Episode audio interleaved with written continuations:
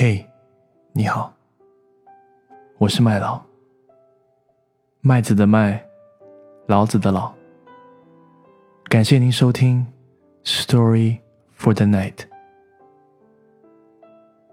让我用故事陪你入睡。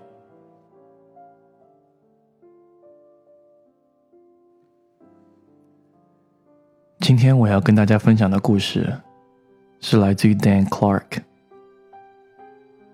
故事的名字叫《A Brother Like That》。A friend of mine named Paul received an automobile from his brother as a Christmas present.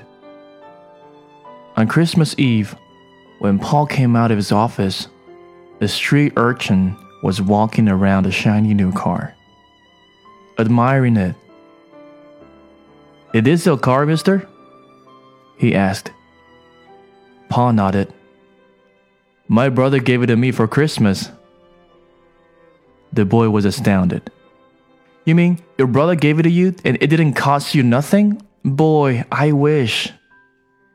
He hesitated of course, Paul knew what he was going to wish for. He was going to wish he had a brother like that. But what the lad said jarred Paul all the way down to his heels. I wish, the boy went on, that I could be a brother like that.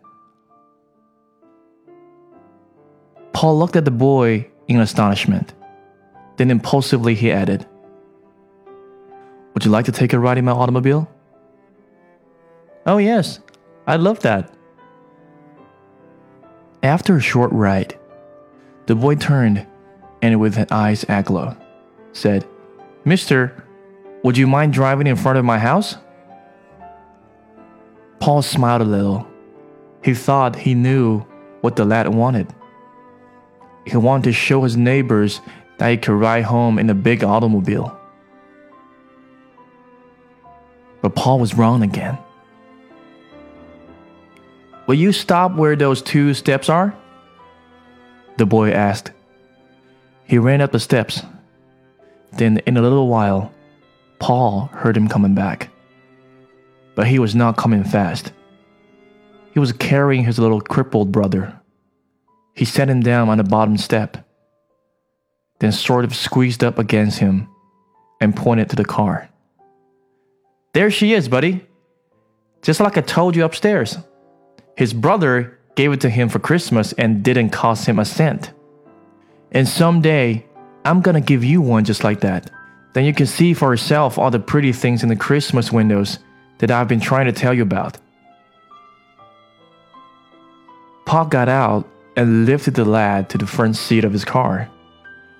The shiny eyed older brother climbing beside him and the three of them began a memorable holiday ride. That Christmas Eve, Paul learned what Jesus meant when he said, It is more blessed to give.